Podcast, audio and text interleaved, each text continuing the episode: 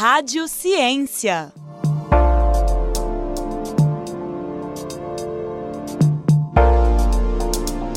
Olá, pessoal.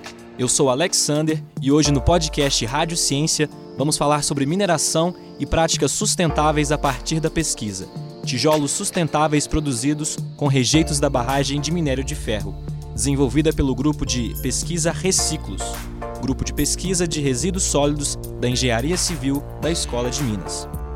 Um dos problemas ambientais que cerca nosso dia a dia é a situação das barragens de rejeitos que surgem da prática da mineração que tem causado mortes e transtornos, por ser um método que gasta muito menos dinheiro para empresas do ramo. Para entender melhor sobre este assunto, vamos conversar com o professor coordenador da pesquisa, Dr. Guilherme Jorge Brigolini, para falar um pouco mais sobre a produção de tijolos do material que iria ser descartado na natureza. O professor Guilherme Jorge possui graduação em Engenharia Civil pela Universidade Federal de Minas Gerais. Além de ser doutor e mestre em Ciências de Materiais. Atualmente, é professor adjunto com dedicação exclusiva à Universidade Federal de Ouro Preto e professor nos programas de pós-graduação em Construção Metálica e Engenharia Civil da Escola de Minas. Professor, seja muito bem-vindo ao podcast Rádio Ciência. Obrigado. Obrigado pelo convite, Alexander. A primeira pergunta que a gente tem aqui para falar um pouquinho sobre esse assunto.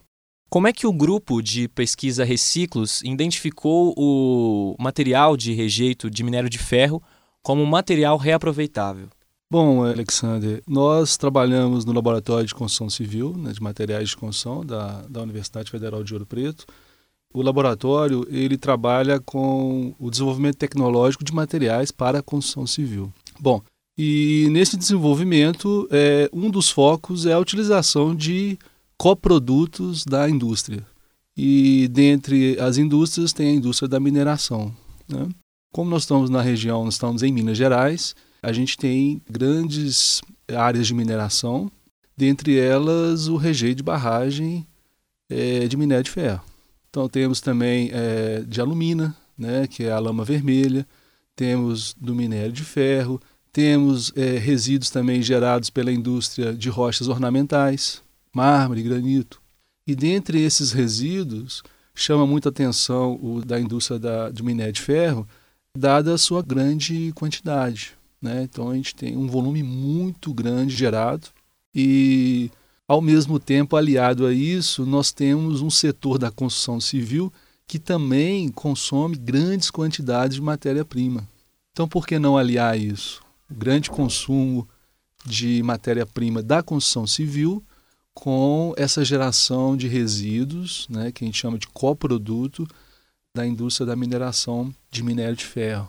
E com isso já é, o nosso grupo, vamos dizer assim, acho uns 15 anos, já, já faz 15 anos que a gente vem trabalhando é, no sentido de aproveitar esses resíduos da mineração em vários produtos hoje consumidos na construção civil. Dentre eles o tijolo, né, que a gente chama de tijolo sustentável. E estamos tendo bons resultados. Né? Sempre aliado a o objetivo é consumir, vou usar essa palavra, consumir o rejeito, né? esse rejeito, esse coproduto, e manter as propriedades do material que vai ser utilizado na construção civil, que é o, o tijolo.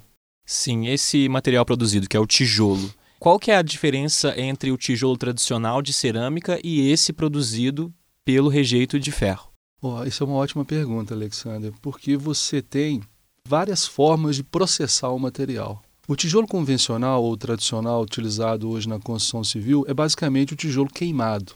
Ou seja, você demanda uma alta energia, você demanda temperaturas entre 600 a 900 graus para você fazer a queima desse tijolo, que é o tijolo queimado cerâmico. Qual é a diferença do tijolo que nós estamos fazendo? É um tijolo que já se fazia há muito tempo, né? os nossos, vamos dizer assim, os nossos ancestrais, né? É um tijolo que ele não demanda queima. Ele é seco ao sol. É o que é conhecido como adobe. E com isso é, você não necessita dessa temperatura, né? E, e essa para obter essa temperatura você consome é, carvão, você usa energia, né? E tudo isso numa cadeia de sustentabilidade isso influencia a geração de CO2, né? Bom, mas a questão é o seguinte, né? Eu tenho um tijolo que é simplesmente seco ao sol, então isso é uma grande vantagem, mas nem sempre eu consigo obter a resistência necessária para que esse material seja aplicado na construção civil. O que, que é isso? Né? Eu preciso de um material que resista a carregamento, peso, eu preciso de um material que tenha durabilidade. Né? Esse material ele tem que atender à demanda de ser exposto à luz solar, ser exposto à chuva, né? Degradação. Bom, com isso, o tijolo, basicamente, especificamente o tijolo sustentável, a gente utilizou uma ativação alcalina. Vou explicar o que é isso para facilitar. Né? É basicamente um composto químico que a gente coloca né, nesse material, que já no meio acadêmico, né, no meio científico, é bastante conhecido né, e divulgado como geopolimerização. É um geopolímero. É como se fosse fazer a polimerização, o próprio polímero que nós temos os polímeros orgânicos, só que nesse caso é um polímero inorgânico. Então, repetindo, eu vou pegar o minério de ferro, não vou queimá-lo, ou seja, não vou gastar energia, vou secar ele, exposto ao sol, vou secar aí na temperatura ambiente, e para melhorar a sua propriedade mecânica, as suas propriedades resistência a peso, durabilidade, eu vou colocar um produto químico que a gente chama de ativação alcalina e com isso a gente consegue obter resultados bem interessantes. De tal forma que eu evito o consumo de energia e a gente se aproxima bem das propriedades que um tijolo cerâmico queimado, por exemplo, teria. A partir dessa prática, é, professor, sustentável, qual seria o retorno financeiro e socioambiental positivo com o grande número, principalmente aqui em Minas Gerais, de barragens que a gente tem? Bom, é, vamos dizer assim, né? tudo que a gente consegue de deixar de jogar em barragens, em aterros, já é um, é um grande ganho. O que é muito discutido né, por pesquisadores, o que é muito discutido pelas empresas que geram esse coproduto, que é o resíduo, e vão produzir materiais para a construção civil, é qual o custo e não digo custo só financeiro, mas o custo energético para o processamento desses materiais. Eu posso tirar um material da barragem, mas o tanto de energia que vai ser gasto vai inviabilizar, vamos dizer assim, em questões sustentáveis, a aplicação desse material. Daí a importância da pesquisa. A gente tem que trabalhar com custo financeiro, com custo energético e ainda atender as propriedades, as demandas para esse material. Então chama atenção da, da, importância da pesquisa porque a gente trabalha com todos esses é, parâmetros. Né? É, agora, respondendo a sua pergunta de uma forma mais objetiva, sim, é possível, né? é possível gerar renda com a utilização desse resíduo. O que tem que ficar muito claro é que a, a construção civil ela tem uma dinâmica, né? e essa dinâmica cada vez mais vamos dizer assim, ela tem uma velocidade, né? uma velocidade muito grande. As coisas estão mudando, as edificações estão mudando. Né? Hoje você precisa de um material que tenha, além de resistência mecânica e durabilidade, eu preciso que ele tenha conforto térmico, conforto acústico, aliado tudo isso a custo. Então todos esses parâmetros são trabalhados e não existe uma, vamos dizer assim, não existe uma fórmula pronta são parâmetros que têm que ser trabalhados para cada realidade. Mas sim, é possível, é possível você ter geração de renda, né, geração de empregos, é, a partir do beneficiamento, do processamento desses resíduos e da produção de materiais de construção civil a partir deles. É, professor, por que essas práticas, é, essas práticas sustentáveis, principalmente a partir dessa produção, né, como a gente está falando aqui agora, elas não são utilizadas pelas grandes empresas mineradoras no Brasil? Bom, é, isso está acontecendo, né? Aos poucos isso está acontecendo. Né? Tanto, é, a gente vê nos noticiários a preocupação que se tem, né? e cada vez mais a gente ouve isso, né? do risco que a barragem está trazendo para a população. Então, isso cada vez mais está sendo explorado, né? a utilização desses materiais.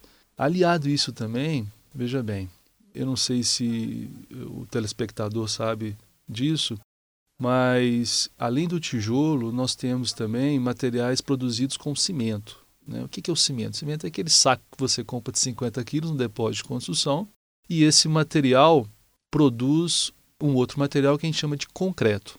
Então, grande parte das estruturas que nós temos são feitas de concreto.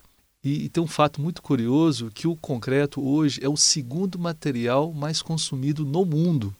O segundo material mais consumido no, no mundo. mundo. No mundo. E perde apenas para a água. Então, o volume é imenso. Então, o que eu quero dizer para você é o seguinte, que a construção civil ela demanda uma quantidade assustadora de matéria-prima. Então, quando se pensa em utilizar algum tipo de resíduo, a construção civil é uma opção muito interessante porque ela demanda uma quantidade muito grande. Então, dada essa quantidade, existe né, um, um esforço muito grande de aliar um volume imenso que é produzido na indústria da mineração num outro setor que consome uma, uma quantidade muito grande, né, que é o setor da construção civil. Esse projeto ele tem alguma continuidade e tem alguma empresa, alguma instituição a mais que está interessada na continuidade desse projeto, no andamento dele? No... Bom, nós temos vários projetos, né? Como eu comecei dizendo, nós trabalhamos com vários materiais aplicados à construção civil. Dentre eles, utilizam vários coprodutos da mineração, né? Os rejeitos, né? Especificamente o, o rejeito de barragem de minério de ferro aplicado para esse tijolo, a gente pensou em uma forma de produzir um tijolo tenha uma aceitação pra, é, é, na construção civil com uma tecnologia simples né, de tal forma que se você, hoje, o Alexandre, quiser fazer, você consegue fazer sem demandar grandes equipamentos, né, grande investimento. No caso específico do tijolo, né, do tijolo sustentável, é uma tecnologia que demandou muita pesquisa, evidentemente, para poder entender né, como fazer, mas ao mesmo tempo não demanda grandes equipamentos, ou seja, não demanda uma grande indústria, uma grande empresa para a execução desse projeto. Então ele foi pensado nesse sentido, para atender a comunidade, para atender, vamos dizer assim, um processo de multirão. A comunidade ela se organizou e quis produzir o tijolo para aplicação na própria comunidade. Sim, mas existe algum financiamento? Bom, grande parte do financiamento da nossa pesquisa ainda vem dos órgãos de fomento, como FAPEMIG, CAPES, né? Sim. A universidade também. Só seria possível isso se tivesse a universidade. Sim. Né? Evidentemente, porque os laboratórios são mantidos pela universidade, as bolsas de iniciação científica são mantidas pela universidade. Então, isso é possível por investimento da universidade, dos órgãos de fomento como o CAPES e CNPq e a FAPEMIG. Bom, mas também existe interesse das indústrias locais, né? Então, nós temos indústrias da mineração que, sim, elas têm convênio com a universidade. Elas fazem um convênio e há um investimento, evidentemente, né? Nessa pesquisa e cada vez mais esse interesse está surgindo, né? Está crescendo. Sim, o grupo de pesquisa, quantas pessoas que compõem? Existem muitas pessoas envolvidas nesse projeto? Existem, né? Existem bastante, bastante alunos, né? Nós temos é, alunos de pós-graduação por volta de 15 alunos de pós-graduação é, alunos de doutorado, alunos de mestrado. Nós temos alunos de iniciação científica, que são alunos da graduação. Devemos ter por volta de seis, seis alunos né, atualmente. E três professores, professores da engenharia civil. Obrigado, professor Guilherme Jorge, pela entrevista e deixamos o espaço aberto para mais divulgação de mais pesquisas do Grupo Reciclos. É, nós que agradecemos pela oportunidade né, de poder falar um pouco sobre o nosso trabalho. Né. O laboratório está aberto para a comunidade, né? é uma universidade pública, né? está aberto e seria é, é, um prazer muito grande recebê-los para conhecer a nossa, o nosso trabalho no laboratório. O Grupo Reciclo se encontra no Laboratório de Materiais de Construção Civil da Escola de Minas, aqui na UFOP, no Morro do Cruzeiro. Com a supervisão de radiojornalismo de Glaucio Santos e trabalhos técnicos de Cimei Gonderim, o podcast Rádio Ciência fica por aqui. E se você curtiu o episódio de hoje, confira outras produções no site radiofop.br ou acesse as redes sociais da Rádio Fop Educativa, no Facebook Rádio Fop e no Instagram arroba Rádio Fop.